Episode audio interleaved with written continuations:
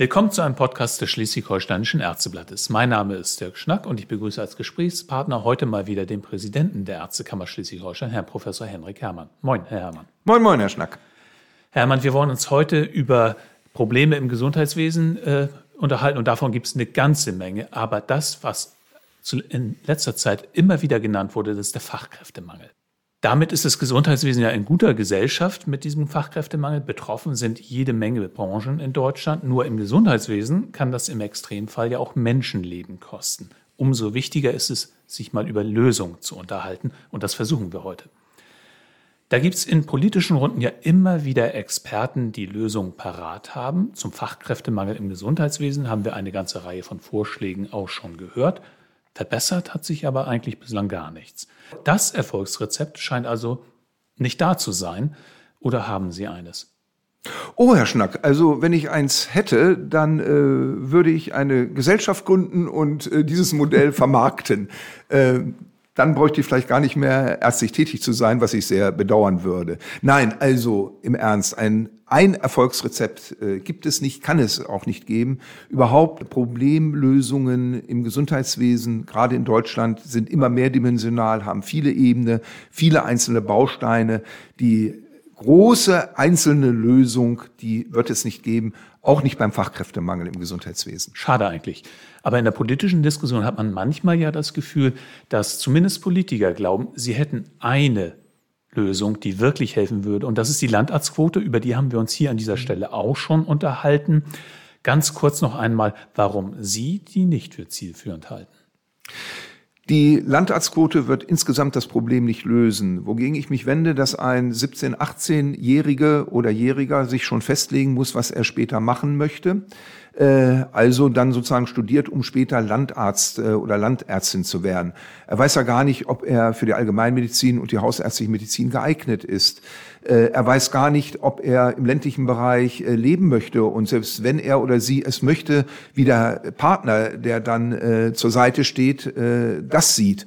Also es sind sehr viele Fragezeichen. Zum anderen, ja, Landarztquote. Wir haben eine ÖGD-Quote. Wir werden vielleicht demnächst eine Pädiatriequote bekommen. Wir brauchen vielleicht auch eine Psychiatriequote und so weiter. Wir quotieren alles. Das kann äh, in einem Bildungssystem nicht Ziel sein, alles von vornherein festzulegen und zu quotieren. Das sieht auch ein bisschen nach Planwirtschaft aus. Ich möchte eigentlich äh, positiv intrinsisch motivieren, bestimmte ärztliche Tätigkeiten nachher aufzunehmen, weil sie einfach spannend sind, weil sie interessant sind, weil sie mich selber motivieren, äh, ein Leben lang dort ärztlich tätig zu sein. Das ist eigentlich eher mein Ansatz. Den müssen wir mehr in den Vordergrund äh, stellen und nicht einfach sagen, jetzt habe ich einen Plan, der wird durchgezogen und das ist es dann. Es gibt ja eigentlich genügend junge Menschen, die in diesen Bereich, in die Medizin hinein möchten. Deshalb sagen Politiker ja auch immer wieder, äh, lass uns die Zahl der Medizinstudienplätze erhöhen. Was halten Sie davon? Ja, ähm, meine Meinung habe ich ja dazu schon häufig kundgetan. Wir brauchen durchaus mehr Medizinstudienplätze in Deutschland. Ob wir nun wirklich die immer wieder gesagte Zahl von 5000 und davon äh, einen Anstieg um 50 Prozent brauchen, das bezweifle ich so ein bisschen, weil es alleine auch unser Problem nicht lösen wird. Wir haben ja zurzeit so viele Ärztinnen und Ärzte wie noch nie. Wir brauchen auch durchaus mehr, weil mehr Teilzeittätigkeiten da sind, äh, andere Lebensphasenmodelle da sind und nicht nur bei jungen äh, Kolleginnen und Kollegen, sondern auch bei älteren Kolleginnen und Kollegen merke ich das jetzt, dass sie auch in Teilzeit arbeiten möchten, weil sie eben noch mit 55 oder 60 bestimmte andere Dinge äh, machen äh, möchten. Also ja, wir brauchen durchaus, äh, um das aufzufangen, mehr Medizinstudienplätze.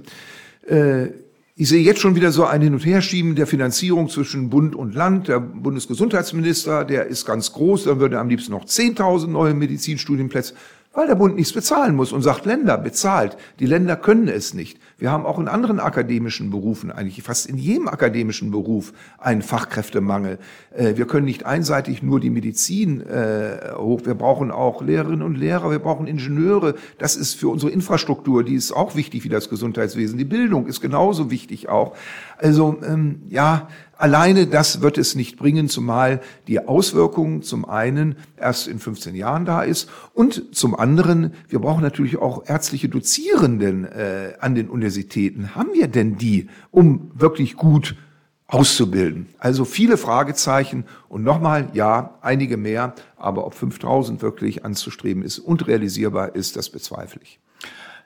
Nun betonen Ärzte und ihre Institutionen ja auch immer wieder, dass zunächst die Arbeitsbedingungen im Gesundheitswesen insgesamt einfach attraktiver werden müssen. Dann kämen auch mehr Menschen, die dort arbeiten wollen.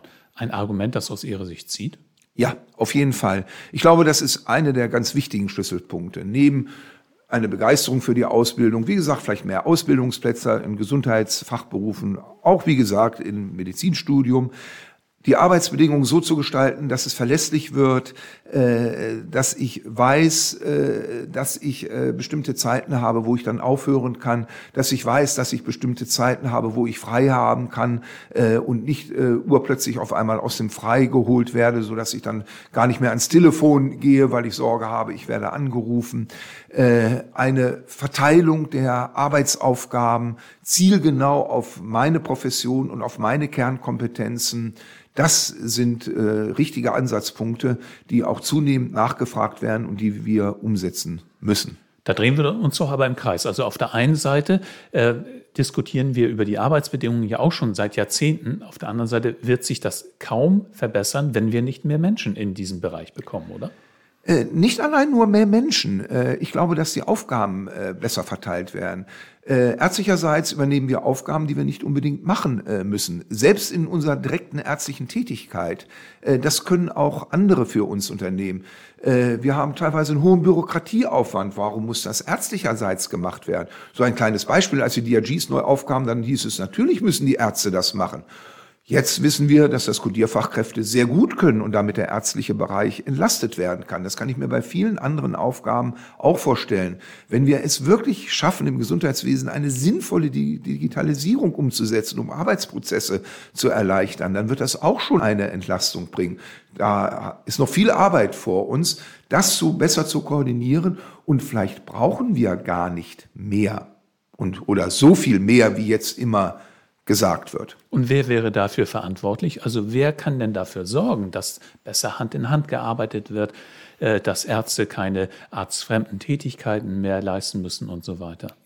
Das liegt natürlich zum einen an uns selber, das liegt aber auch an der Qualifikation von entsprechenden Gesundheitsfachberufen.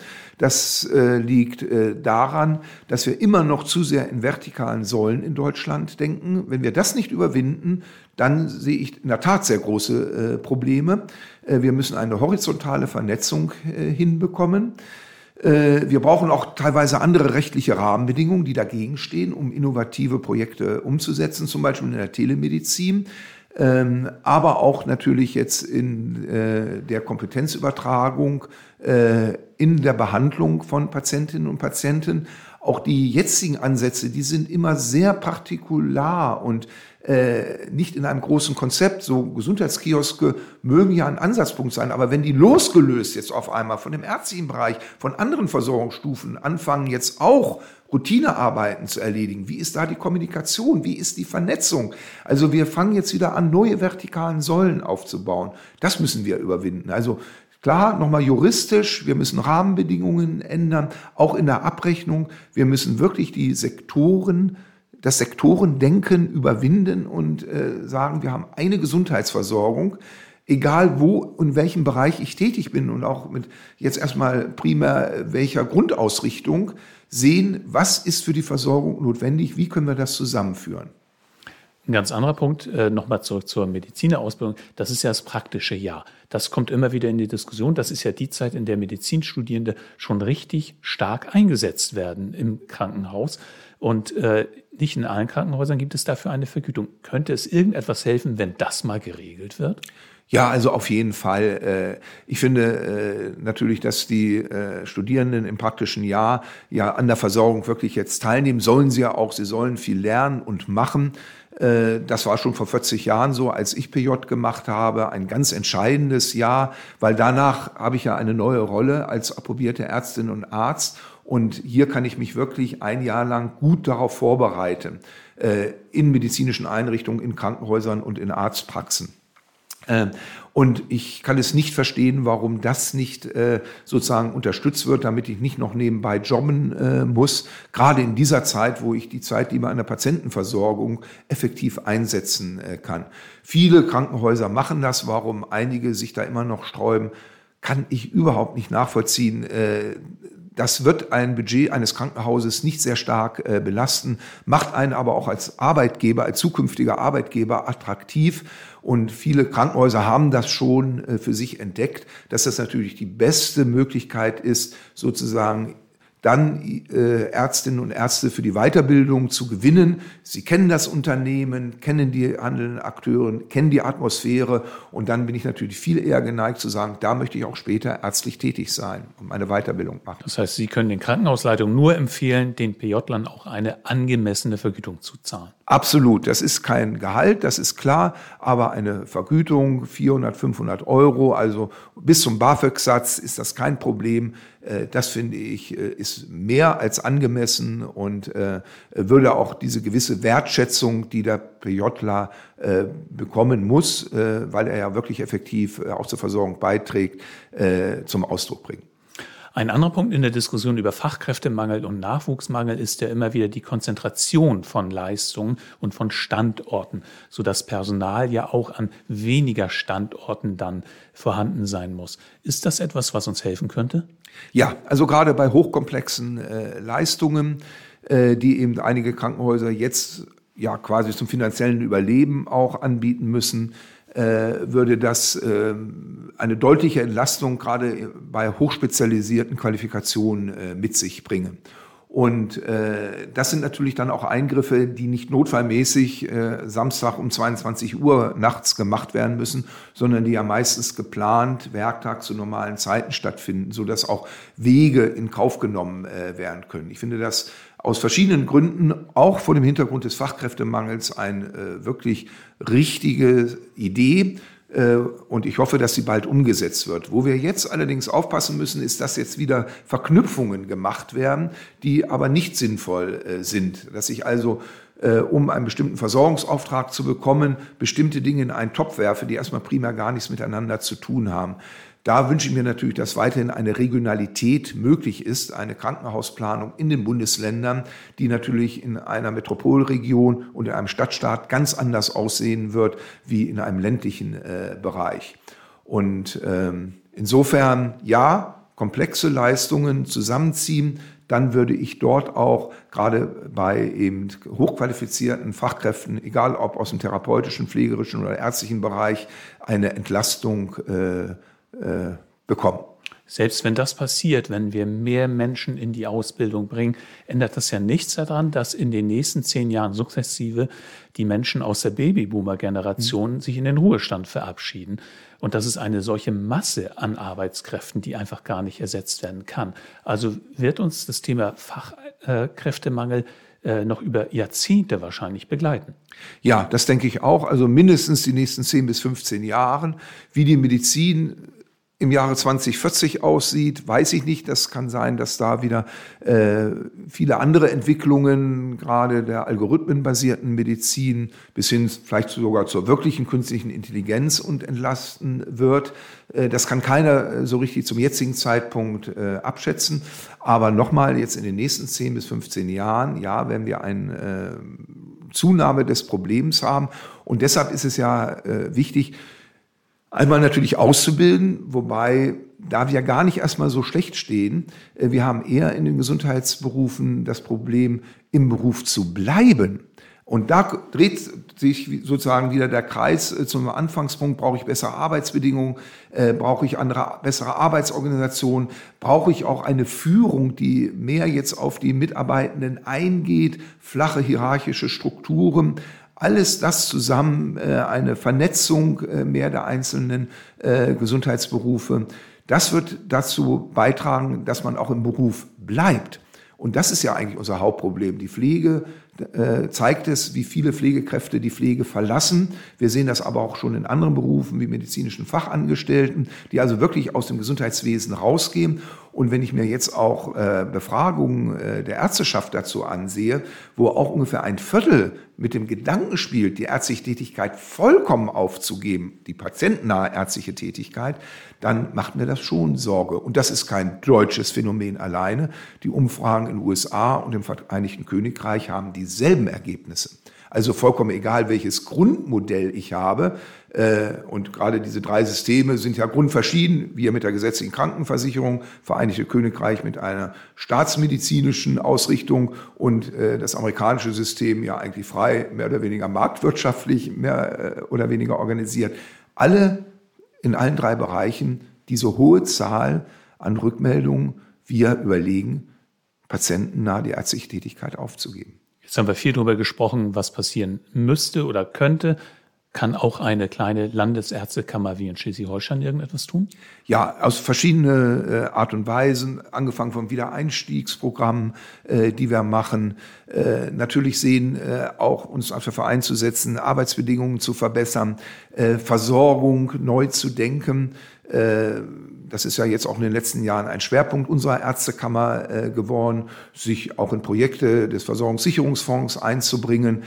Wir haben eben den großen Vorteil, dass wir alle Ärztinnen und Ärzte vertreten hier im Lande und eben erstmal primär nichts mit Finanzen zu tun haben. Und immer wenn so Versorgungsthemen auf den Tisch kommen, dann ist immer erstmal die Frage, was kostet das, welche Auswirkungen hat das auf die Finanzen? Vielleicht mal andersrum denken. Was kommt in der Versorgung bei den Bürgerinnen und Bürgern, bei unseren Patientinnen und Patienten an? Äh, wie können wir eine werteorientierte Medizin halten oder ausbauen und verbessern?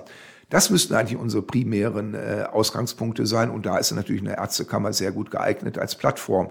Also ja, wir können eine ganze Menge äh, dazu beitragen, bis hin, dass wir eventuell auch die Weiterbildung noch verändern, äh, durchaus ein bisschen entschlacken, äh, vielleicht auch sehen, dass es zeitlich schneller geht. Äh, also da sind viele Ansatzpunkte, wo die Ärztekammer wirklich mithelfen kann und eventuell sogar auch Taktgeber also Gründe genug, dieses Thema immer wieder aufzugreifen, nicht nur hier im Podcast, sondern auch immer wieder in den Ausgaben des Schleswig-Holsteinischen Ärzteblattes. Vielen Dank, Professor Herrmann. Vielen Dank, Herr Schnack.